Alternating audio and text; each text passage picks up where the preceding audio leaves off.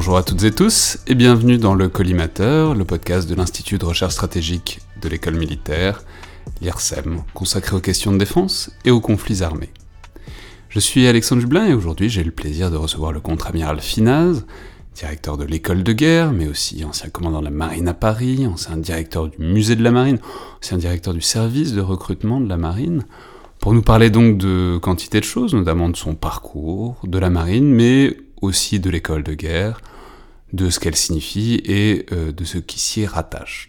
Donc bonjour et merci beaucoup d'être là, amiral. Bonjour Alexandre. Alors avant tout, je l'ai dit, j'aurais aimé parler un peu de votre parcours. Alors souvent quand, quand je fais ça, euh, la première question que j'aime bien poser, c'est de savoir comment et quand vous avez su que vous vouliez être euh, marin au sens de la marine. Ce que je veux dire, c'est... Bon, vous avez fait forcément l'école navale puisque vous êtes devenu officier, et ensuite il y a tout ce qui vient après, mais est-ce que vous y êtes arrivé par la mer et par le désir d'être en mer, ou est-ce que vous y êtes arrivé par le désir d'être militaire? J'y suis arrivé par le désir d'être marin, certainement pas d'être militaire. Euh, ça, ça me faisait au contraire très très peur. Il se trouve comme euh, un certain nombre de garçons, de filles aussi, mais surtout de garçons, je me suis réveillé un jour en maths sup parce que il se trouve que j'étais malgré moi bon en, maths et qu'on m'avait condamné à faire une école d'ingénieur. Et donc je suis rentré en maths sup, pas du tout pour faire l'école navale, mais là très vite j'ai découvert que j'avais aucune envie de faire une école d'ingénieur. Et il m'a fallu après un peu plus de temps pour me dire que la résolution de, cette équation, du piège dans lequel on m'avait, euh, on m'avait envoyé, euh, ça passerait par l'école navale, mais j'y suis rentré parce que euh, j'étais condamné à faire une école d'ingénieur et que par ailleurs j'adorais la mer. J'avais fait beaucoup de voiles et je me suis dit, bah, ma façon de sortir de ce piège, c'est d'aller à l'école navale et pas dans une école d'ingénieur classique. Et j'ai vécu l'école navale comme trois années de grandes vacances et en fait, euh, je n'ai jamais su qu'il fallait que je sois marin. C'est en arrivant après l'école navale, après ces grandes vacances sur mon premier bateau, que là, assez vite, euh, je me suis dit, mais euh, c'est génial ce métier. Et voilà, un peu comme ça, je suis rentré dans la marine sans avoir véritablement dominé, intégré, prévu et géré mon parcours.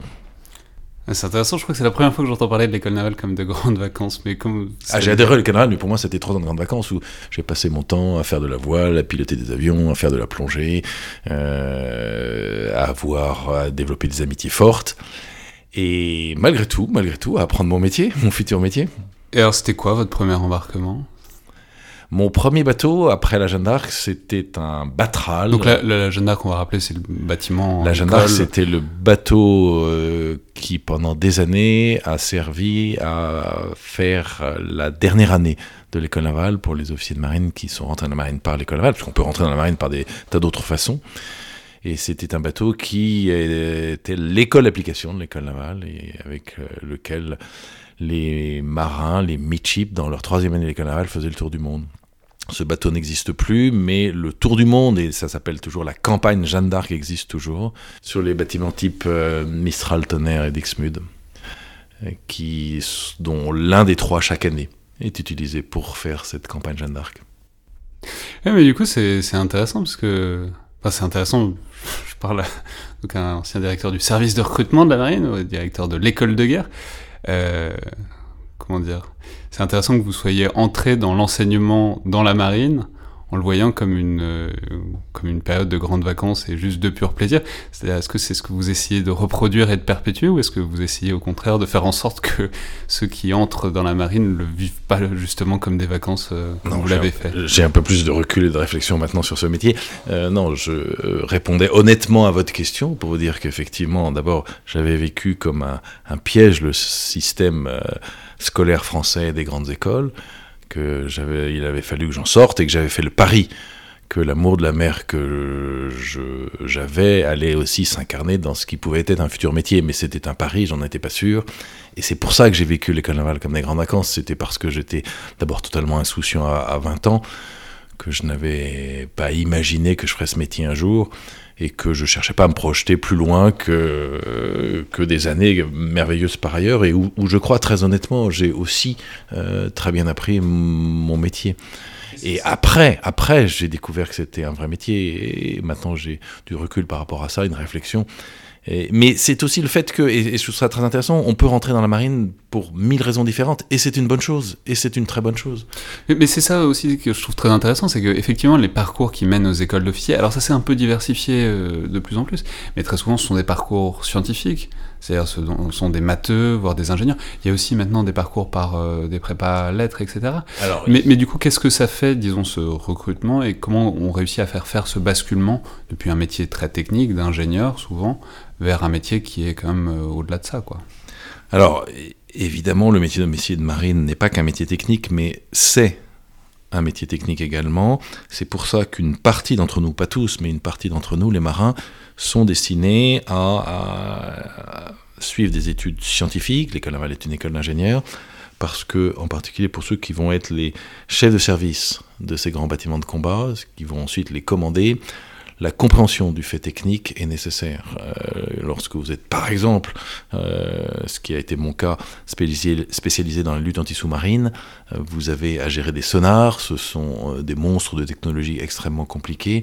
Si vous n'avez pas des notions scientifiques suffisantes, vous ne pouvez pas être le bon chef de service anti-sous-marin d'une frégate ou d'un sous-marin nucléaire d'attaque. Et donc ce fait technique est indispensable, et c'est pour ça qu'une partie d'entre nous, pas tous, mais une grande partie d'entre nous, et donc, je le répète, en particulier ceux qui vont être les chefs de service de nos bâtiments de combat, puis les commandants de ces bâtiments de combat, il est nécessaire qu'ils aient une formation d'ingénieur.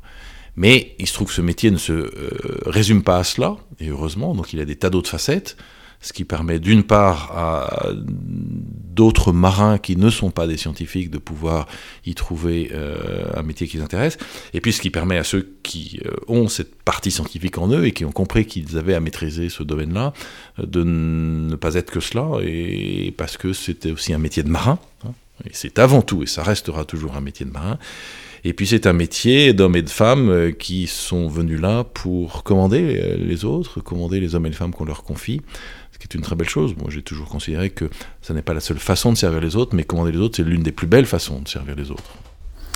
je vous ai interrompu du coup tout à l'heure puisqu'on est parti sur une voie tangente par la Jeanne d'Arc, mais donc en sortant de l'école puis après la Jeanne, euh, qu'est-ce que c'était votre Donc mon premier bateau est un bateau qui était stationné à Fort-de-France et qui naviguait aux Antilles. Euh, c'était un batral, c'était un bâtiment de, de transport de troupes qui avait la particularité de pouvoir plager pour effectivement ensuite euh, permettre à une compagnie de l'armée de terre euh, de débarquer sur une plage. Il se trouve qu'à l'époque, euh, parce que les anciens patrouilleurs avaient été désarmés, que les nouveaux patrouilleurs qui, se sont appelés les P400 n'étaient toujours pas arrivés, le Francis Garnier, mon bateau, a, été un peu le seul bateau de la marine pendant deux ans aux Antilles, à l'époque où moi j'y étais. Et donc on a fait un peu toutes les missions que la marine devait faire, ce qui évidemment était une époque très très intéressante euh, pour moi. Par, en particulier, nous avons passé beaucoup de temps sur le Maroni parce que c'était à l'époque de la guerre civile au Suriname. Alors le Francis Garnier était un peu trop gros pour patrouiller sur le Maroni, donc on remontait avec la marée montante jusqu'à Saint-Laurent-du-Maroni. Donc le fleuve Maroni, on va dire que c'est un fleuve qui donne en Guyane. Qui, et c'est le fleuve qui fait la frontière entre la Guyane française et le Suriname. Et il se trouve que la guerre civile au Suriname à cette époque euh, avait provoqué un certain nombre d'exactions de la part du gouvernement et en particulier toute la partie euh, donc ouest du Maroni et tous les villages surinamiens qui étaient sur cette rive-là étaient plutôt favorables à la guérilla. Et donc l'armée soi-disant régulière du Suriname débarquait régulièrement, conduisait un certain nombre d'exactions contre les populations de, ceux qui vivaient sur le bord du fleuve. Et la marine surinamienne, qui avait deux patrouilleurs, euh, venait ensuite euh, tuer, il n'y a pas d'autre autre façon d'expliquer cela, tous les Surinamiens qui venaient se réfugier en France et qui traversaient le fleuve en pirogue. Et donc, euh, ça a provoqué un afflux encore plus important de réfugiés en Guyane française. Et le Francis Garnier a été envoyé là pour faire la police sur le fleuve et empêcher ces exactions de la marine surinamienne à l'encontre des populations qui fuyaient. Comme je vous le disais, le Francis Garnier était trop gros pour patrouiller sur le fleuve, mais du coup, une fois qu'on était à quai à Saint-Laurent-du-Maroni, le bateau avait deux très très grosses embarcations qu'on mettait à l'eau. Et là, euh, moi, j'étais l'officier opération de ce bateau. J'ai passé des jours et des nuits à patrouiller sur le fleuve avec euh, mes deux embarcations, euh, une petite dizaine d'hommes, deux mitrailleuses. Et oui, je me suis un peu prêt pour le crabe-tambour. ça, c'est le romantisme d'un jeune enseigne de 25 ans. Mais derrière ce romantisme, il il y avait aussi la satisfaction euh, par notre seule présence d'empêcher les exactions surinamiennes. Alors, il se trouve que les deux embarcations que j'avais avec nos deux mitrailleuses n'étaient pas de taille pour lutter contre euh, les patrouilleurs surinamiens, mais notre seule présence et ce pavillon bleu-blanc-rouge hein, que nous avions à l'arrière de nos embarcations suffisait. Et, j'ai passé donc euh, des jours et des nuits à faire cette mission très particulière. Oui, c'était grisant, intéressant, plein de romantisme, mais pas seulement, hein, et aussi important. Et en tout cas, c'était une, très belle mission pour un jeune enseigne de 25 ans. Alors après, vous l'avez déjà dit, vous y avez déjà fait référence, vous êtes spécialisé euh, dans la lutte anti-sous-marine. C'est très intéressant parce que c'est très particulier, notamment au sein de la marine. On va le dire peut-être pour ceux qui savent pas, mais les, au sein de la marine nationale, les sous-marins et les sous-mariniers sont une filière vraiment très à part, ce qui est, normal puisqu'ils font quelque chose de très à part, aussi bien par les missions que, les conditions d'embarquement. Mais vous, vous êtes pas sous-marinier, vous êtes le contrepoint, vous, êtes spécialisé dans les bâtiments anti-sous-marins. Du coup, en fait, j'aurais envie de vous demander, ça ressemble à quoi de chasser en permanence euh, des sous-marins? C'est-à-dire à peu près les engins les plus furtifs que, que l'homme ait jamais créés? C'est, ça ressemble à quoi au quotidien Qu'est-ce qu'on fait Et puis, euh, comment est-ce qu'on réagit en chassant des choses qu'on n'attrapera jamais, en fait? Alors, d'abord, il n'est pas dit qu'on les attrapera jamais, euh, mais c'est un sacré challenge, c'est vrai. Mais je voudrais revenir sur ce que vous avez dit en disant que c'était un, monde très à part. Oui et non. Euh, oui, c'est très particulier, mais il est également très particulier d'être pilote de chasse dans l'aéronautique navale. Il est très particulier d'être euh, nageur de combat ou, d'une manière générale, commando dans la marine. Donc la marine, c'est une somme de métiers très particuliers, de vies très particulières, euh, il n'y en a pas une que l'on peut prétendre plus particulière que les autres. Et puisque j'ai eu la chance d'être à la fois euh, surfacier et sous-marinier, euh, il y a des différences, c'est évident. Vous avez un peu moins de place sur les sous-marins, vous avez un rythme de patrouille qui est beaucoup plus régulier que sur les bâtiments de surface, vous avez un certain nombre de choses dont lorsqu'on les voit de l'extérieur, on peut imaginer que ce sont des mondes complètement différents. En fait, non, c'est le même monde. J'ai pas eu le sentiment que euh, ma vie de surfacier ou ma vie de sous-marinier étaient des vies très différentes.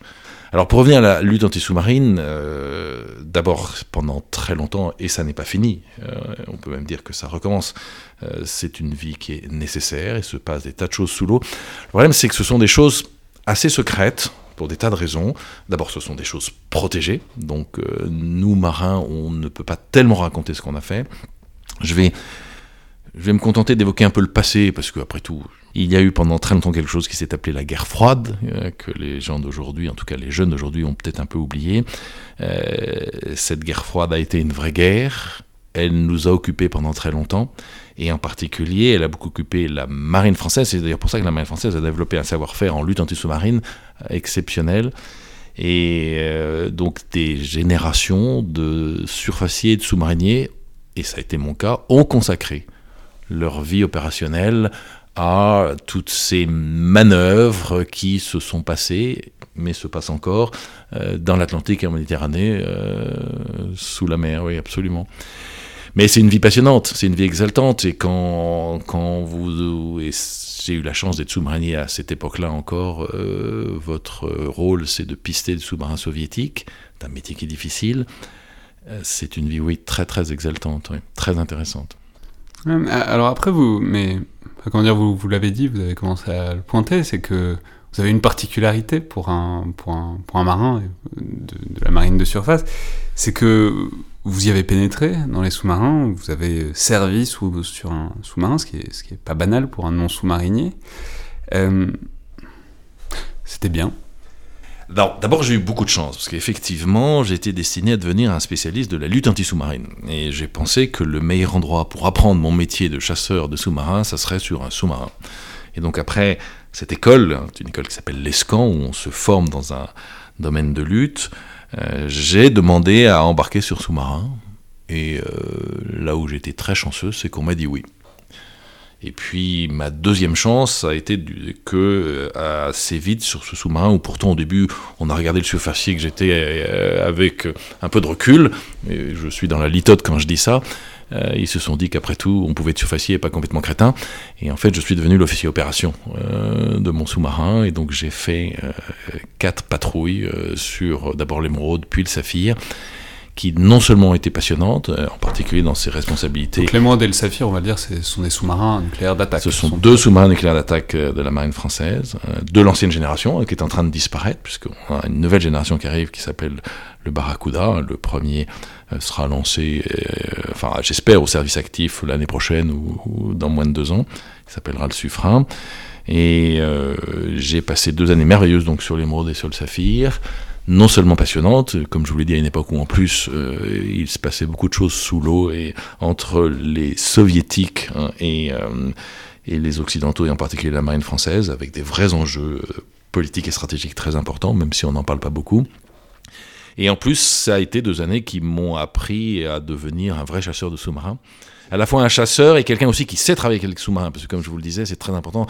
On ne travaille pas tout seul contre les sous-marins ennemis. On a aussi avec nous des sous-marins, des bâtiments de surface et des avions de patrouille maritime. Mais c'était quand ces deux années? C'était à la fin de la guerre froide. C'était une période où il se passait beaucoup de choses, mais, mais cette période euh, revient aussi. Euh, il se passe de nouveau des tas de choses sous l'eau, oui. Mais donc c'était bien? J'ai vécu ces années euh, comme euh, des années absolument passionnantes, exaltantes, et oui, que j'ai adoré, oui, absolument. Et non, mais même les conditions, vous en parliez un peu, vous disiez qu'il n'y a pas tant de différence que ça, je veux dire, sur le plan large, mais concrètement, dans un sous-marin nucléaire d'attaque en plus, on est vraiment très. Il y a beaucoup de promiscuité, il y a beaucoup de claustration, ah, et ça fait des choses particulières à un équipage. Vous êtes les uns sur les autres, les officiers euh, dorment euh, dans ce qu'on appelle la chambre à 5, mais c'est un compartiment de train, hein, c'est pas plus. Si vous voulez lire, vous êtes quasiment obligé de vous mettre sur votre banette parce que vous n'avez pas de place où vous asseoir. Vous voulez travailler, généralement vous travaillez debout et, votre banette, c'est votre euh, bureau. Et pour les officiers, les quelques placards où vous êtes censé mettre euh, vos caleçons et vos chaussettes, en fait, vous y avez mis la documentation du bord. Donc, euh, non, vous n'avez pas beaucoup de place. Mais ce sont des contingences que vous oubliez vite parce que le quotidien est tellement passionnant et les enjeux sont tellement grands que oui, toutes ces contingences euh, ne sont pas très importantes. Et puis, évidemment, que, vous venez de l'évoquer, c'est aussi ça qui crée une vie d'équipage extrêmement forte et elle aussi très enrichissante et exaltante. Mais du coup, il y, a un souvenir que vous gardez, une image en tête de, votre embarquement sur, euh, sur un SNA, à quelque chose qui, qui vous resterait en tête en disant que c'était ça votre vie de sous-marinier oh, j'ai beaucoup plus que des images. Hein. Je, la majorité des instants de ces deux années, je, ne les ai pas oubliés. Mais si vous me demandez de, sélectionner euh, parmi tous ces souvenirs un plus que les autres, je dirais que c'était assez vite dans les premiers jours de navigation euh, sur l'émeraude, ou après euh, une période à quai, quand je suis arrivé, où je me suis un peu demandé, justement, compte tenu de l'accueil que les sous-mariniers faisaient du surfacier que j'étais, et compte tenu du fait qu'au début, je n'avais pas de responsabilité importante sur le bateau, ce qui se comprenait parfaitement d'ailleurs, puisque je ne connaissais pas cet univers, je me suis quand même dit, est-ce que j'ai eu raison de venir là euh, Et puis... Euh, Vous voulez dire coincé dans une boîte sous l'eau avec des gens qui ne veulent pas forcément là Oui, exactement. Et, avec, a priori, pas de responsabilité importante à avoir. Euh, donc je me suis dit, j'ai peut-être eu tort de demander à venir là.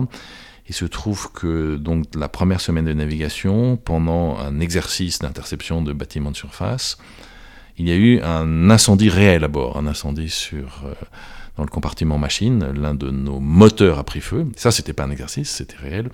Il faut bien savoir qu'un incendie sur un bateau, c'est toujours dangereux. Sur un sous-marin, c'est encore plus dangereux et très très vite, ça peut très mal se terminer. Et là, j'ai vu, puisque j'étais encore un petit peu spectateur, j'ai vu le commandant qui était en train de conduire l'engagement pour euh, torpiller le bâtiment de surface contre qui on s'entraînait, torpiller effectivement. Euh, le commandant se retournait vers le second et lui dire je poursuis l'engagement, occupe-toi de la lutte contre l'incendie.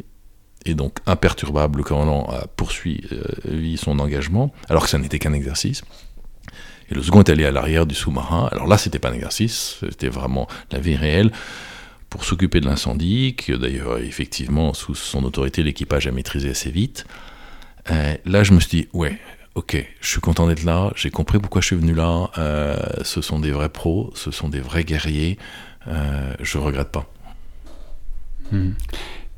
Et ensuite, du coup, quand vous avez fait surface euh, métaphoriquement, c'est-à-dire quand vous êtes retourné, quand vous êtes sorti du, du SNA, euh, ça vous a aidé à faire votre métier de, sur une frégate ah, en sous-marine? il, est certain que passer deux ans sur un sous-marin nucléaire d'attaque, en plus en ayant la chance d'en devenir euh, l'officier opération, ça fait de vous le meilleur des officiers de lutte anti-sous-marine d'une frégate anti-sous-marine, ça c'est certain. C'était une chance inouïe, je vous dis à la fois dans mon métier de chasseur de sous-marins ensuite, et puis aussi quand je suis devenu, euh, quelques années plus tard, le commandant de la Touche-Tréville, donc une grande frégate anti-sous-marine, et que j'ai dû travailler avec des sous-marins qui étaient sous mes ordres, euh, il est évident que ça m'a permis euh, de travailler avec eux bien mieux que si je n'avais pas suivi ce parcours, c'est évident. Il y a eu des moments douloureux. Hein. Il, se trouve que il y a eu un accident sur l'émeraude avec 10 morts, dont le commandant. Euh, c'était mon équipage, euh, c'était le cycle qui suivait mon, départ. Euh, je peux vous dire que, alors que je n'étais plus à bord, ça a été bah, pour l'ensemble de notre communauté, hein, celle des sous-marines évidemment, la marine dans son ensemble, mais pour les gens comme moi qui avaient navigué sur ce bateau et qui, six mois plus tôt, étaient en mer, en patrouille, avec ces hommes qui sont morts sur l'émeraude. Ça a été des moments forts.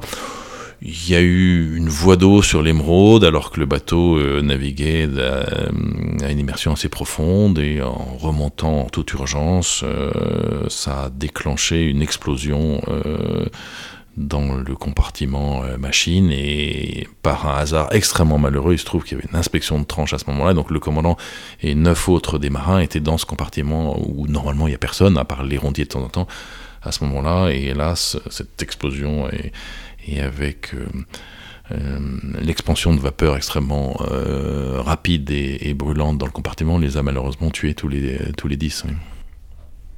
Et du coup, vous pensez qu'il y a hum, et donc il y a une conscience de fragilité de la vie supplémentaire sur un sous-marin? C'est pas une conscience de la fragilité de la vie supplémentaire, mais c'est la conscience qu'il euh, faut être extrêmement professionnel. Il faut, et d'ailleurs c'est l'une des grandes vertus des sous-mariniers dont je pense le reste de la marine devrait, alors s'inspire, mais plus encore, euh, les sous-mariniers ont cette exigence de connaître l'ensemble du bateau. Les sous-mariniers connaissent tout sur leur bateau, euh, ils sont capables de faire quasiment la totalité des tâches, et ils ont la conscience aiguë, plus encore que les autres euh, marins, que euh, si à un moment donné ils font quelque chose mal, ils risquent de le payer très cher, très vite.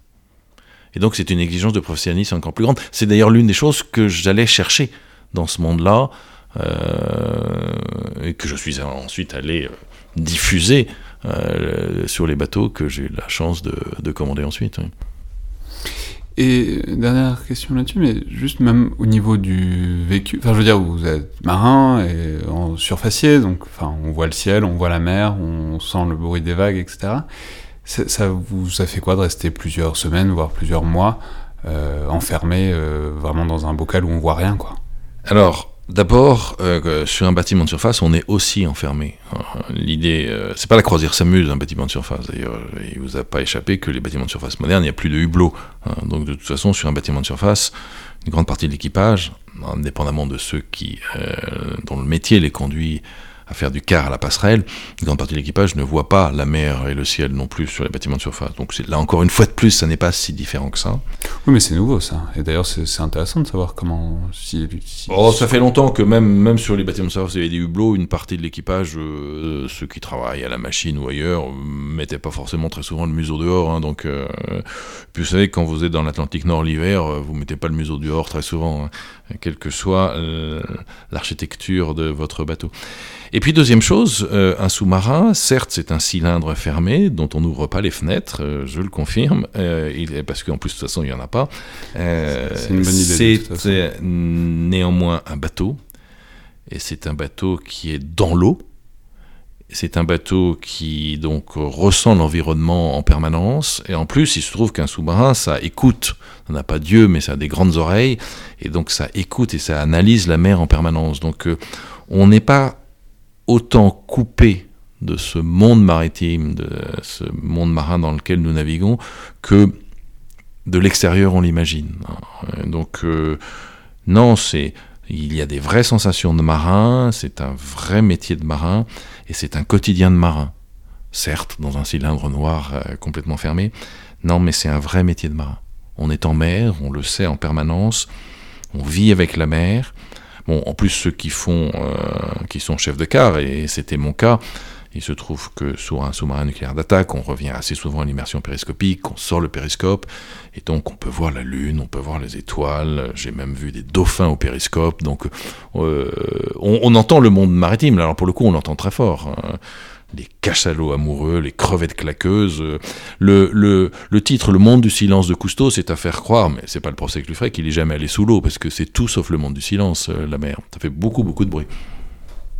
Oui, ça fait d'ailleurs plus de bruit qu'un sous-marin la plupart du temps, c'est pour ça Et alors, nous essayons que nos sous-marins modernes, effectivement, fassent moins de bruit que le bruit de fond de la mer pour ne pas être repérés, absolument.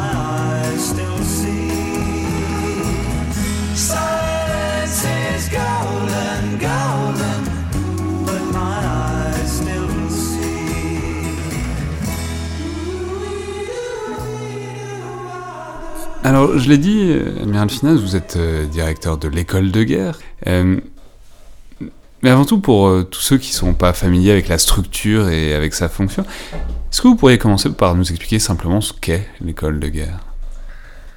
Alors, l'école de guerre, peut-être que la manière la plus simple de décrire ce que c'est, c'est par cette métaphore suivante et toute simple.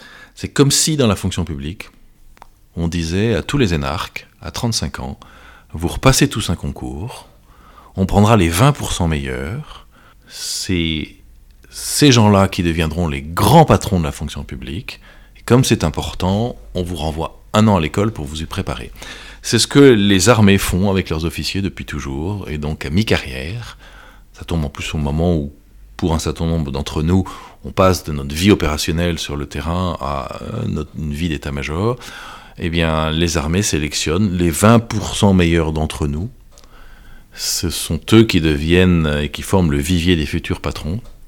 Et comme on considère, nous militaires, que c'est important, eh bien, on les renvoie un an à l'école pour se préparer à ces fonctions de grands patrons qu'ils vont avoir assez vite ensuite après l'école de guerre. Donc voilà, c'est ça l'école de guerre. Et du coup, c'est amusant de l'appeler l'école de guerre, puisque c'est la manière dont vous l'écrivez, c'est à partir du moment où justement on sort, on n'est plus sur le terrain directement faire la guerre euh, en première ligne qu'on va à l'école de guerre Alors, euh, plusieurs façons de répondre à cette question qui n'est qui, pas idiote du tout. Euh, d'abord, certains d'entre nous retournent commander des grandes unités combattantes après l'école de guerre. D'ailleurs, on ne commande pas un régiment, on ne commande pas un bâtiment de combat majeur de la marine sans avoir fait l'école de guerre. Donc certains vont bien récupérer après l'école de guerre des fonctions opérationnelles dans des unités, des unités combattantes. Ensuite, euh, il se trouve que euh, mener la guerre, euh, faire la guerre, impose un certain nombre de responsabilités, et ces combattants qui sont sur le terrain, ils ont besoin de gens au-dessus d'eux qui les dirigent sur le terrain pour les patrons de leurs unités combattantes, mais aussi au-dessus, dans les états-majors opérationnels, et d'une manière générale, euh, à la tête des armées pour euh, conduire et commander tout cela. Donc il reste toujours pertinent d'appeler ça l'école de guerre, sachant que le but ultime de l'armée de terre, de la marine et de l'armée de l'air, c'est de faire la guerre. Euh, donc il me semble tout à fait pertinent de, de continuer à appeler cette école l'école de guerre, parce que c'est fondamentalement ce à quoi elle prépare les officiers euh, qui en suivent les cours, c'est bien à être des chefs de guerre euh, lorsque c'est nécessaire. Bon, il se trouve en plus que, hélas, trois fois hélas, notre pays, je, je pense pas qu'il soit extrêmement justifié, comme on le dit tout souvent, de raconter que la France est en guerre, en particulier sur euh, son sol national, mais si notre pays n'est pas en guerre, les armées françaises font la guerre en permanence et depuis bien longtemps aujourd'hui. Donc euh, il me semble tout à fait justifié, même si ce mot fait peut-être peur à certains, mais appelons un chat un chat. Il me paraît tout à fait justifié d'appeler l'école de guerre l'école de guerre. Oui, bien sûr, mais alors du coup, euh, du coup qu'est-ce qu'on y apprend? Alors, on se prépare à assumer les responsabilités euh, que qui nous seront confiées dans la deuxième partie de notre carrière, jusqu'à justement devenir les grands chefs militaires des armées françaises. Et comme c'est l'école des chefs de demain, l'école de guerre, on a essayé de répondre à ce qu'il fallait apporter à ces officiers pour que lorsqu'ils allaient exercer effectivement ces responsabilités-là, ils soient bien euh, les hommes et les femmes complets, équilibrés, structurés, préparés qu'il faut aux armées euh, comme patrons. Et l'école s'est structurée autour de neuf piliers qui s'articule en trois axes. Euh, le premier axe concerne nos modes d'enseignement. Et le premier pilier, c'est la personnalisation. C'est-à-dire qu'à l'école guerre, on a considéré qu'il était important de prendre en compte les parcours différents jusque-là des officiers qui arrivent à l'école et les responsabilités différentes qu'ils auraient après. Donc en fonction de ce qu'ils ont fait avant l'école de guerre, et en fonction de ce qu'ils sont censés faire ensuite, avec en particulier euh, une dominante de deuxième partie de carrière, puisque nous, les officiers euh, supérieurs, nous avons une dominante dans notre deuxième partie de carrière. Eh bien, le parcours suivi, les modules Donc suivis une avec dominante, c'est où on peut spécialiser en relations les, internationales. les dominantes, il- en- il- exactement, il y en a sept, euh, les sept grandes dominantes de deuxième partie de carrière, alors qui ne sont que des dominantes. C'est pas parce que euh, on est censé avoir cette dominante qu'on aura des postes que dans ce domaine. Mais disons que la majorité des postes, ou en tout cas une bonne partie des postes que nous aurons seront dans cette dominante.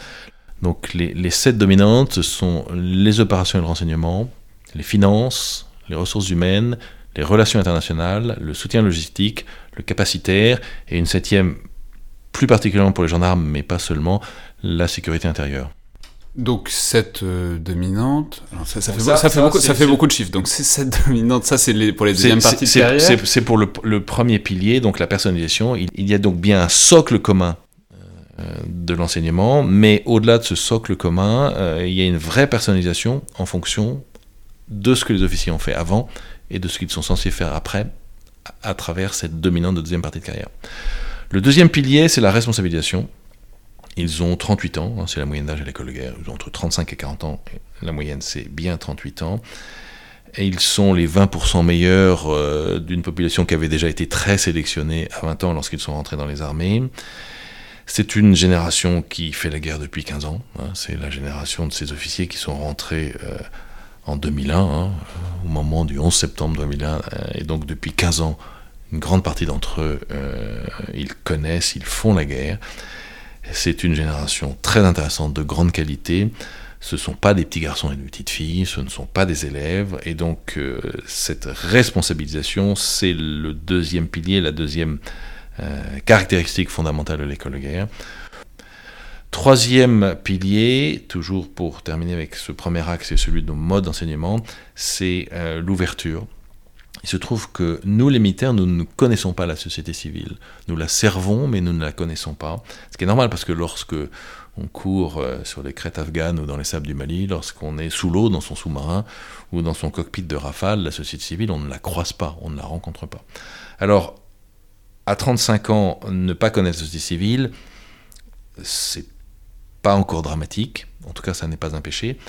Lorsqu'on est devenu l'un des grands chefs militaires, si on n'a toujours pas compris, c'est parce qu'on ne l'a pas euh, croisé, pas rencontré, pas étudié, là, ça devient grave et c'est même un vrai péché.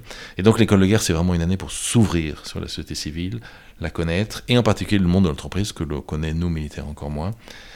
Et l'une des réponses pour cette ouverture, là encore, ça n'est pas la seule, mais c'est peut-être la plus emblématique, c'est la présence d'auditeurs civils à l'école de guerre. Et donc depuis 4 ans maintenant, il y a des auditeurs civils euh, en nombre conséquent. Dans l'actuelle promotion, ils sont 55. Ils nous apportent cette société civile que jusque-là, on n'a pas rencontrée, alors qu'on la sert, paradoxe étonnant. Et donc voilà, c'est le troisième pilier, l'ouverture. L'axe suivant euh, pourrait être qualifié d'axe euh, correspondant à la substance de notre enseignement. Le quatrième pilier, c'est l'école de guerre est une année pour mieux comprendre le monde et comprendre le monde tel qu'il est véritablement, pas tel que nous militaires nous aimerions qu'il soit. Et c'est pour ça qu'un certain nombre de cycles de conférences sont là pour ça. Et l'année commence avec une conférence sur le Big Bang, parce que je pense qu'il est important qu'on sache d'où nous venons. Conférence... On commence par le commencement. Quoi. Exactement. La conférence suivante est sur cette grande colonisation euh, qui n'est pas connue, mais qui est probablement la seule colonisation qui ait marché dans l'histoire de l'humanité, c'est euh, Homo sapiens qui quitte l'Afrique il y a 70 000 ans et qui va coloniser l'ensemble de la planète. Bon, on s'arrête pas à Homo sapiens, rassurez-vous, on va plus loin. Mais voilà, il y a une vraie nécessité, c'est l'une des, des exigences euh, majeures de l'école guerre de travailler pour mieux comprendre ce monde dans lequel ensuite ils vont inscrire leur action. Le pilier suivant, il s'agit de maîtriser le fait militaire. Qu'est-ce que j'entends par cette expression? C'est que de très en amont, euh, la structuration des grandes organisations internationales comme l'ONU, l'OTAN, l'UE, jusque complètement en aval le fait que dans sa tranchée, le fantassin, avant de partir à l'assaut, il a bien dans les mains un fusil d'assaut qui va lui permettre euh, d'exercer euh, sa mission, eh bien comment ce fusil d'assaut est-il arrivé dans ses mains? Comment il a été, a-t-il été conçu? Comment a-t-il été financé? Comment ce financement s'est-il inscrit dans les problématiques financières de quelque chose qui s'appelle le ministère des Armées? Comment ce ministère des Armées lui-même s'inscrit dans quelque chose qui s'appelle l'État français, qui lui aussi s'inscrit dans des réalités plus grandes comme par exemple l'Union européenne? Voilà, toutes ces problématiques politiques, économiques, financières, d'organisation qui font que le, le terrien dans son char, le marin sur son bateau et l'aviateur dans son avion peuvent effectivement mener les missions qu'on leur confie. Ça, c'est maîtriser le fait militaire. Sixième pilier, commander les opérations, c'est d'ailleurs celui-là, et ça sera un peu en écho à la question que vous m'avez posée tout à l'heure sur cette appellation d'école de guerre, c'est celui-là qui fait que nous nous appelons l'école de guerre. Commander les opérations, tous les officiers de l'école de guerre ne commanderont pas des opérations, mais euh, c'est le but des armées et c'est la culture commune qu'il est nécessaire d'avoir. Donc il y a euh, une partie importante de l'armée, de l'année, pardon, qui se consacre à cette préparation des futurs chefs au commandement des opérations. Et enfin, le dernier axe que l'on pourrait qualifier d'axe de, l'essence de, de notre enseignement, Septième pilier, c'est une année pour qu'ils apprennent à se connaître eux-mêmes et qu'ils travaillent sur eux-mêmes pour être, parce que c'est très important, pour être les chefs complets et équilibrés dont nous avons besoin. Et en plus, ça tombe plutôt bien, euh, ce moment dans notre carrière, à 38 ans, à mi-carrière. C'est un beau moment pour se poser ces questions-là. Euh, qui suis-je vraiment? Qu'est-ce que j'aime faire? Qu'est-ce que je fais bien naturellement? Qu'est-ce que j'ai plus de difficultés à faire? À 20 ans, si vous regardez le nombril, vous vous attaquez pas la, la falaise et vous appareillez pas à 50 ans, surtout chez les hommes, euh, nous les mecs, on est un peu encaqués dans nos, dans nos égaux, c'est probablement trop tard. Donc 38 ans, c'est un bon moment pour faire ça. Le huitième pilier, qui est très très important, c'est aussi l'une des expressions de l'école de guerre, c'est une année pour penser autrement. Ils sont les patrons de demain, ils auront euh, à résoudre des problèmes qu'on ne connaît même pas aujourd'hui, pour lesquels euh, il faudra inventer des solutions nouvelles. Et donc il faut s'y préparer. Il faut se préparer à pouvoir sans cesse penser autrement. Je dis bien pouvoir sans cesse, ça ne veut pas dire sans cesse penser autrement. Lorsque vous avez euh, pour des problèmes connus des recettes éprouvées, il faut utiliser les recettes éprouvées pour résoudre ces problèmes connus. Mais je crois qu'il faut systématiquement pouvoir se poser la question est-ce que c'est pas autrement qu'il faut résoudre cette problématique? En tout cas, pour se préparer à résoudre des problèmes qu'on ne connaît pas aujourd'hui, ça me paraît fondamental. Et enfin, euh, neuvième pilier, c'est une année pour apprendre à convaincre, parce que ce que ces officiers vont devoir faire quand ils auront quitté l'école de guerre et devront le faire au quotidien, c'est convaincre. Convaincre au début leurs grands patrons que les solutions qu'ils apportent aux problèmes que ces grands patrons leur ont posés sont les bonnes solutions. Convaincre leur père, PIRS, avec qui ils travaillent, que ce qu'ils mettent sur la table quand ils essayent de répondre à une question ensemble, c'est les solutions qu'il faut euh, adopter.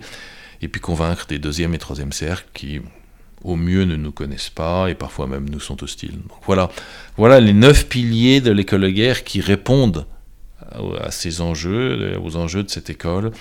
Euh, personnalisation, responsabilisation, ouverture, comprendre le monde, maîtriser le fait militaire, commander des opérations, apprendre mieux se connaître et travailler sur soi, penser autrement et apprendre à convaincre.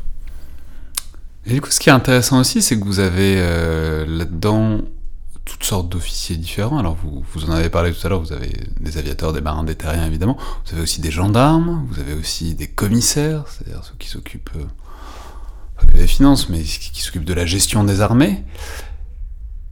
Alors, comment dire, même si dans l'institution militaire, on essaye évidemment de développer les relations interarmées, enfin, quand même, ce sont des, institutions qui sont un peu en silo par, par essence. Qu'est-ce que ça fait de mettre tous ces gens-là pas dans la même pièce, mais dans le même bâtiment. Et comment ils interagissent?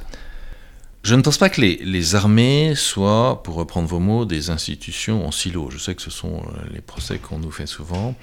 En revanche, les armées sont des piliers très importants euh, qui doivent à la fois apporter au système leur culture propre, et en particulier en n'oubliant jamais que la culture de milieu est fondamentale. Le jour où on l'oubliera, nous ne serons plus capables d'exercer les missions qu'on nous confie, mais qu'en revanche, effectivement... La culture de milieu, c'est-à-dire bah, pour un marin connaître la mer. Exactement, et pour un aviateur euh, maîtriser le fait de voler dans les airs, et pour euh, un officier de l'armée de terre être capable euh, d'agir aussi bien dans les sables du désert que sur les crêtes euh, des montagnes, comme je l'évoquais tout à l'heure dans une de mes réponses. Ça, c'est fondamental. En revanche, qu'effectivement, ces différentes cultures puissent travailler sans cesse à partir du moment où, en plus, en opération, nous sommes ensemble, en synergie, ça, ça c'est fondamental. Euh, et donc, pour cela, l'école de guerre est le moment probablement le plus emblématique dans nos carrières où nous pouvons à la fois nous rencontrer, apprendre à, nous connaître, échanger sans cesse. Et c'est pour ça qu'il y a une double exigence à l'école de guerre pour les officiers qui sont là. D'abord une exigence de curiosité insatiable à l'égard des autres armées c'est une année pour que euh, le marin connaisse mieux l'armée de terre et l'armée de l'air. C'est une année pour que l'aviateur connaisse mieux l'armée de terre, la marine et la gendarmerie, et aussi les directions et services, parce que comme vous l'avez évoqué, il y a des officiers des différentes euh, directions et services. C'est absolument fondamental et l'une des nombreuses exigences qu'il rencontre pendant ces années, c'est celle de cette curiosité insatiable pour les autres armées. La deuxième exigence, mais qui est la sœur de celle-là, c'est qu'ils aient tous le goût, l'envie et le talent pour être aussi, de manière permanente, des ambassadeurs de leur propre armée. Parce que s'ils ne sont pas capables d'être des ambassadeurs de leur propre armée, cette curiosité insatiable qu'ils doivent avoir à l'égard des autres armées ne pourra pas être nourrie. Et donc c'est vraiment ce, ce double mouvement permanent qui doit être développé à l'école de guerre, découvrir les autres armées et faire découvrir sa propre armée. Ça marche bien, ça marche même très bien. Euh, il est évident que l'école de guerre, c'est dans notre carrière le meilleur moment, ou en tout cas le lieu et le moment où notre esprit interarmé est le plus fort. Avec l'espoir que justement euh, conduit à son apogée cet esprit interarmé ensuite ne disparaîtra pas, ou s'il devait s'éroder, euh, s'érode le plus lentement possible. difficile de faire disparaître les taquineries entre armées et les. les, taquineries, c'est pas grave, parce que lorsque c'est dans un bon esprit euh, de connaissance mutuelle, d'estime mutuelle euh, et d'amitié forte, les taquineries, au contraire, c'est plutôt une, construction. Là où c'est plus compliqué, c'est quand justement on, sort de ce champ de l'amitié et de l'humour, et parfois. Euh, la vraie vie après l'école de guerre est plus ingrate, mais justement, c'est une exigence supplémentaire pour que, à l'école de guerre, cet esprit interarmé soit le plus développé possible.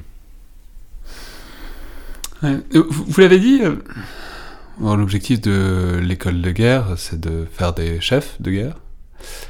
Mais du coup, enfin, on a bien vu, vous nous avez expliqué très en profondeur ce qu'était, ce que vous appreniez, enfin, en tout cas les, directions générales que vous essayez de donner à, l'enseignement.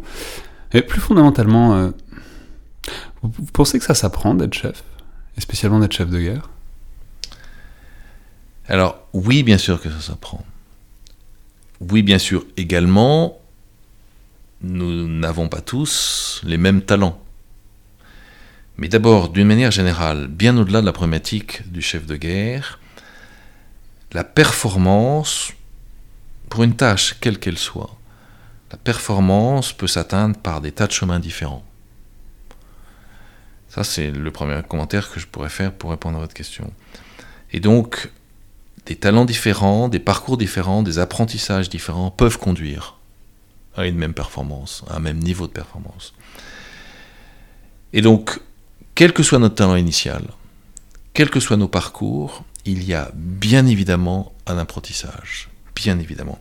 Et donc, pour ceux qui, pendant 15 ans, ont été des chefs sur le terrain, ont conduit des hommes, ont risqué leur vie avec ces hommes, ont porté la mort, bien souvent aujourd'hui pour cette génération, il y a un apprentissage supplémentaire à faire parce que lorsqu'on devient patron à une autre échelle des armées, il y a de nouvelles choses à comprendre, à assumer, à dominer.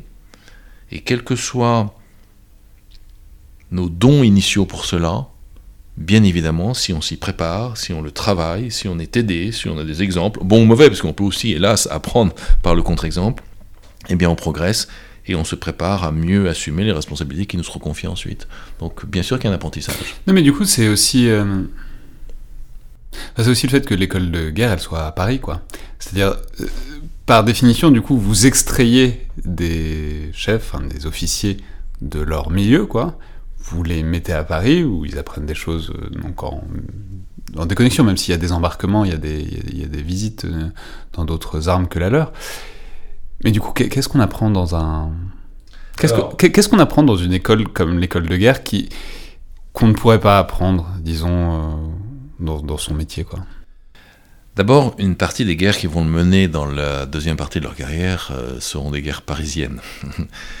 Et donc, ils ont à apprendre. Euh, Vous voulez dire des guerres d'état-major Des guerres d'état-major, ils ont à comprendre ce que c'est que l'État, les jeux et enjeux euh, qu'on y rencontre, euh, ce qu'il faut défendre, ce qu'il faut pousser, ce qu'il faut protéger. Et donc, c'est pas inutile d'avoir une vision de la vie parisienne pour comprendre tout cela. Bon, il se trouve que Paris a un autre mérite.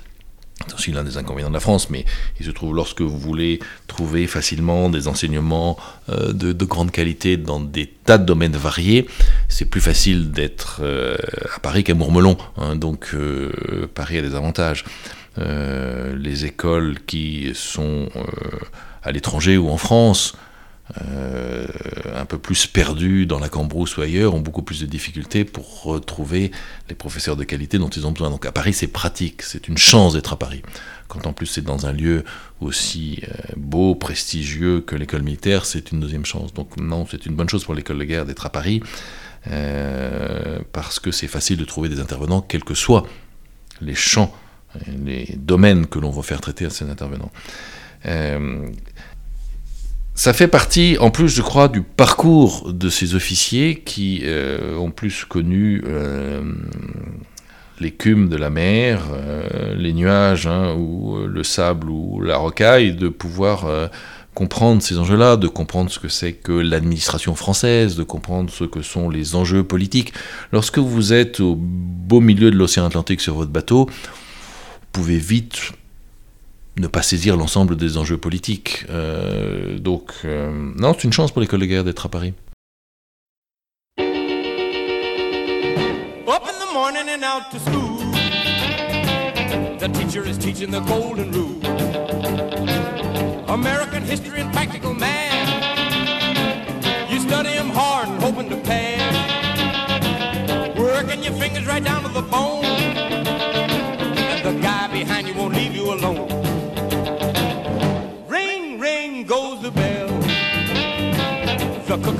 in ready to sell.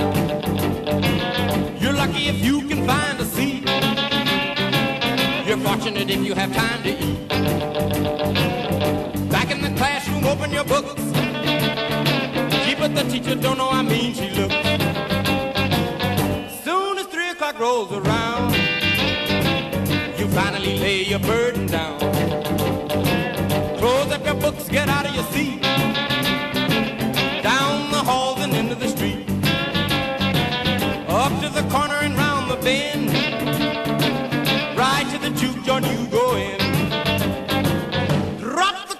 Right into the slot. You gotta hear something that's really hot. With the one you love, you're making romance. All day long you've been wanting to dance. Feeling the music from head to toe.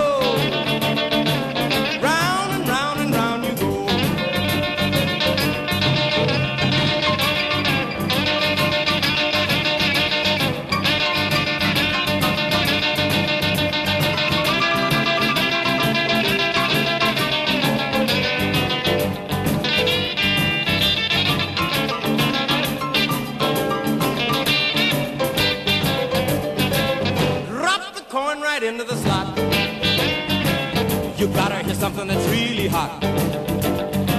With the one you love, you're making romance. All day long you've been wanting to dance. Feeling the music from head to toe.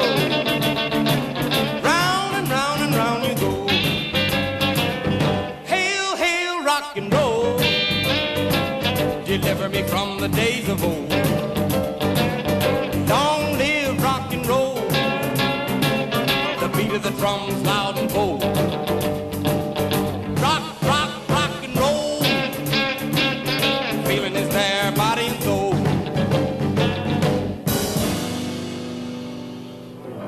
Du coup, ça pose la question de. En fait, ce que vous décrivez, c'est aussi une école euh, qui doit sous. Enfin, c'est pareil à ce que vous disiez aussi dans l'enseignement. C'est une école d'ouverture vers autre chose que l'armée. C'est évident, et, d'ailleurs c'est pour ça que l'école guerre aujourd'hui, dans la réflexion que notre pays mène sur la haute fonction publique, l'école de guerre est très souvent évoquée, elle est étudiée, c'est parce qu'il y a dans tout ce que nous faisons, je le crois, euh, des choses très intéressantes à, observer, peut-être même à répliquer pour ce qui pourrait être par ailleurs l'école de la haute fonction publique.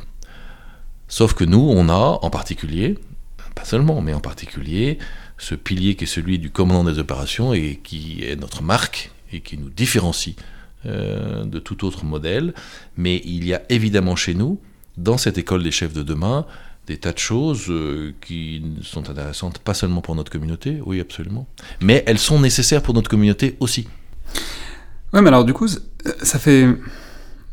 En fait, ça fait longtemps que votre parcours est orienté vers la formation des, des soldats, des marins et des officiers. Vous avez, commandé un bâtiment école, vous êtes occupé des ressources humaines, puis euh, vous avez commandé le recrutement de la marine. Maintenant, évidemment, vous êtes à l'école de guerre. Mais euh, dès lors, qu'est-ce qui vous intéresse là-dedans? Qu'est-ce qui vous motive non Enfin, qu'est- qu'est-ce qui. Parce que c'est une vraie focalisation de votre parcours. Voilà. Ah non, c'est pas une focalisation, c'est euh, le fait que j'ai commandé un bâtiment école, euh, il se trouve que c'était le premier type de bateau qu'on pouvait commander dans la marine. Euh, j'ai eu la chance de commander euh, le Tigre quand j'étais encore un, un jeune enseigne. Et ce sont des espèces de gros patrouilleurs dont la mission effectivement de former les chefs de quart de la marine. Et donc déjà ce qui m'intéressait c'était de commander un patrouilleur à 25 ans et pas à 45. Donc, Et puis il se trouve qu'il avait en plus cette très belle mission de former les chefs de cadre de la marine, mais euh, ça n'a pas fait de moi un spécialiste euh, de l'enseignement, et je ne retrouve finalement l'enseignement qu'à la fin de ma carrière, bien plus tard. Euh, et lorsque je me suis occupé de ressources humaines, je me suis occupé d'abord de politique de ressources humaines, donc ça n'était pas seulement focalisé sur l'enseignement. Lorsqu'ensuite j'ai été le directeur du service de recrutement de la marine, bah, mon métier était de recruter, il n'était pas de former. Et, rien qu'en vous racontant ça, et, vous avez évoqué tout à l'heure une partie des autres euh, euh, responsabilités que j'ai pu exercer dans la marine, je crois que le premier intérêt d'une vie d'officier de marine, mais je dirais la même chose hein, pour les officiers d'armée de terre ou de l'armée de l'air, euh, c'est que nous passons notre temps à avoir et à exercer des métiers différents. C'est bien tous ces métiers si différents qui font le premier intérêt de notre carrière. Alors euh, ensuite, qu'est-ce qui me motive aujourd'hui dans les fonctions que j'ai? Ben, D'abord, je pense que euh, avoir la mission de préparer les officiers qui ont été sélectionnés pour être les chefs de demain à être les chefs dont nous avons besoin, c'est évidemment une mission exaltante avoir la chance et je dirais même l'honneur de côtoyer au quotidien ces officiers qui sont d'une immense qualité c'est un bonheur professionnel quotidien. Euh, et puis il se trouve en plus que les, les hasards de ma carrière ont fait que je suis arrivé à l'école guerre à un moment où il a fallu conduire une réforme importante de l'école. Et donc il est certain que ça aussi, euh, cette exigence de réforme, cette aventure de la réforme est une aventure qui m'a profondément motivé et que j'ai beaucoup aimé, oui, absolument. Et qu'est-ce que pas, qu'est-ce que vous avez appris, mais si vous aviez un conseil à donner à vous-même il y a quelques années, euh, quand vous avez commencé à recruter, à former, à travailler vraiment la matière première de l'armée qui est le personnel, euh, voilà, qu'est-ce que ce serait? Alors, ce que je dirais, mais c'est pas un conseil que je m'appliquerai à moi-même parce qu'en fait j'en suis tellement convaincu que c'est pas la peine mais c'est ce qui me paraît la, plus, la chose la plus importante c'est d'avoir confiance. D'avoir confiance dans les générations qui nous suivent. Euh, ça me paraît absolument fondamental mais j'ai toujours été convaincu de cela donc euh, c'est pas un conseil que je qu'il est nécessaire que je m'applique à moi-même. Mais mais c'est quand même la réponse que je vous fais parce que c'est ce qui me paraît le plus important euh, c'est ça l'expérience, c'est que. Mais oui, je veux dire, je veux même vous dire, si s'il y avait une différence entre les générations qui nous suivent par rapport à la nôtre, c'est que elles sont mieux que nous. Mais donc euh, tous ces procès qu'on fait souvent, vous savez, euh, la génération X, la génération Y, la génération Z, sont des procès qui me qui m'horripilent et qui sont complètement débiles. quand on quand on zappe, puisque c'est un un procès qu'on fait souvent à, ces jeunes générations. Quand on zappe, c'est parce que le programme n'est pas intéressant. Et qui est responsable du programme C'est la génération d'avant. Donc euh, tous ces procès, je les trouve iniques. Et si on devait les faire, c'est à notre propre génération. Mais et l'école de guerre en est un exemple. Quand on voit la qualité, mais exceptionnelle, des officiers euh, qui sont à l'école de guerre, euh, non seulement il n'y a pas de raison d'être inquiet, mais, bien au contraire, euh, d'être confiant pour l'avenir. Vous savez, c'est un vieux procès qui est débile. Je, je, je sais pas si vous vous souvenez de cette pièce très contemporaine, je vous dirai après ce que c'est comme pièce, qui commence euh, dans la première scène où le personnage principal arrive et il se plaint de son fils. Et il dit, alors la pièce le dit mieux que je le dirais là, mais il dit j'en ai marre, il est nul, il a les cheveux longs, il, fait rien du tout, il passe son temps à faire la fête, euh, et puis en plus à la fin de chaque mois il faut que j'aligne euh, pour euh, étancher ses, ses dettes. c'est les nuées d'Aristophane, donc rien n'a changé dans le jugement qu'une génération porte sur celle qui la suivent, mais, mais c'est dommage parce que c'est complètement faux les générations qui nous suivent sont au pire aussi bien que nous et à mon avis bien meilleurs que nous. En tout cas, à l'école de guerre, c'est flagrant euh, la qualité exceptionnelle des officiers que j'ai la chance euh, de croiser dans cette école et, pour lesquels je me suis battu pour qu'ils trouvent justement dans cette école, une école à la hauteur de leur qualité. Ils sont absolument exceptionnels et c'est un vrai plaisir. Dernier terme, dernier axe, vous avez mis aussi beaucoup, depuis que vous dirigez l'école de guerre, d'insistance sur euh, la réflexion et sur le témoignage. Vous en avez parlé rapidement tout à l'heure, mais euh, ça a présidé à la création des, éditions de l'école de guerre, qui publie euh, plein de choses différentes, mais qui publient notamment beaucoup de militaires eux-mêmes, parfois des membres de l'école de guerre, enfin des, des officiers de l'école de guerre, pas toujours. Mais du coup, d'où est-ce que ça vous vient, cette volonté de faire écrire, euh, de faire témoigner, de faire réfléchir, en tout cas par écrit, euh, les officiers et les militaires?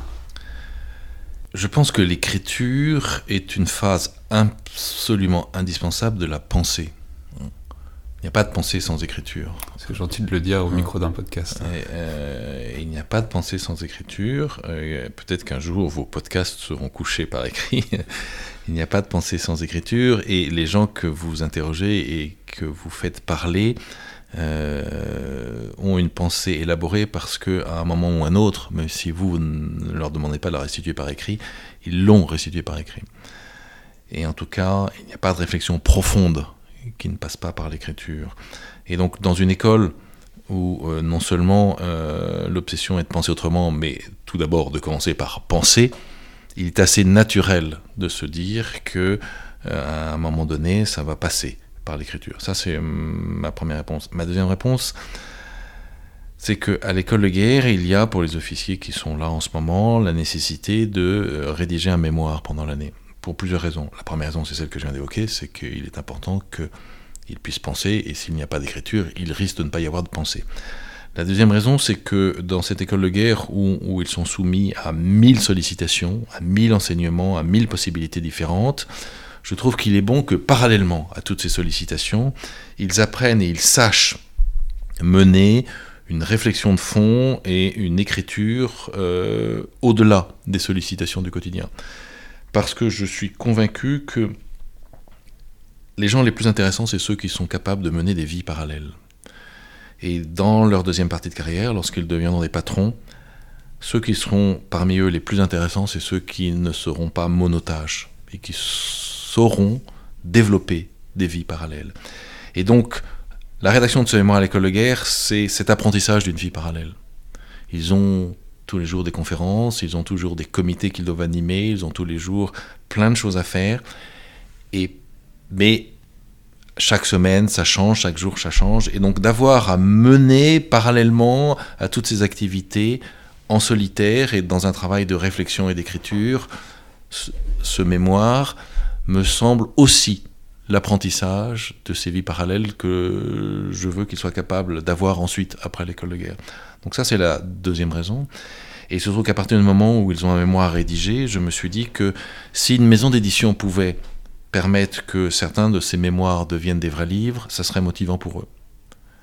Et puis à partir de là, à partir du moment où cette maison d'édition existait, il se trouve que moi j'en suis convaincu, c'est un cadeau fait par l'école de guerre aux armées en général, puisque maintenant les armées ont leur propre maison d'édition, qui n'est pas encore très connue, mais qui est une maison d'édition de très très grande qualité, avec beaucoup d'exigences. Et puis enfin, troisième cible d'auteur, puisque cette maison d'édition existe et qu'avec ses euh, six collections, elle couvre euh, un spectre extrêmement large, elle devient aussi une maison d'édition intéressante pour euh, les auteurs de la société civile qui écrivent sur des sujets qui, nous intéressent. Donc voilà un peu, si vous voulez, euh, brièvement, euh, les raisons et l'historique de cette jeune maison d'édition. C'est pour toutes ces raisons-là que nous l'avons lancée, parce que c'est intéressant pour les officiers euh, de l'école de guerre, parce que c'est intéressant d'une manière plus générale pour l'ensemble des armées, et parce que c'est intéressant pour la société, parce qu'elle trouve là aussi un lieu où elle va pouvoir euh, réfléchir, exprimer, euh, écrire sur des sujets importants. Merci beaucoup, Mira. C'est moi qui vous remercie. C'était donc le Collimateur, le podcast de l'IRSEM, l'Institut de recherche stratégique de l'école militaire. Je vous rappelle que toutes vos suggestions et vos remarques sont les bienvenues. Vous pouvez nous les envoyer, notamment sur la page Facebook ou Twitter de l'IRSEM. Et n'oubliez pas, abonnez-vous, notez, commentez le podcast, notamment sur iTunes, puisque ça aide euh, beaucoup à le faire connaître. Merci à toutes et tous, et à la prochaine fois.